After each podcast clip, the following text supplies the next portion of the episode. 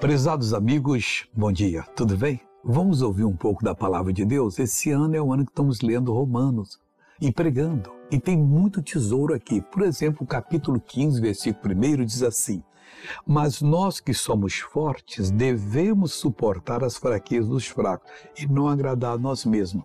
Eu, quando era pequeno, na igreja que eu pertencia, era costumado dizer assim: Eu sou um mísero pecador. Eu ficava chateado, não, eu fui pecador, eu sou um salvo.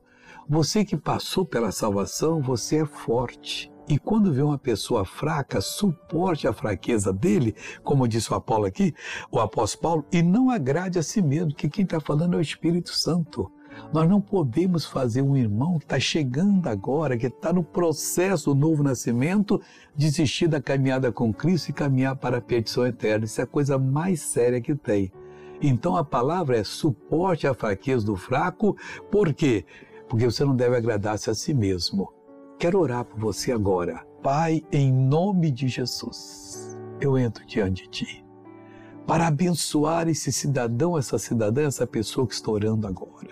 E abençoando-a, eu repreendo todo mal e digo: mal, saia dessa vida, vá embora, não perturbe mais, desapareça, em nome de Jesus. E você diga: obrigado, Senhor. Deus te abençoe e muito bom dia.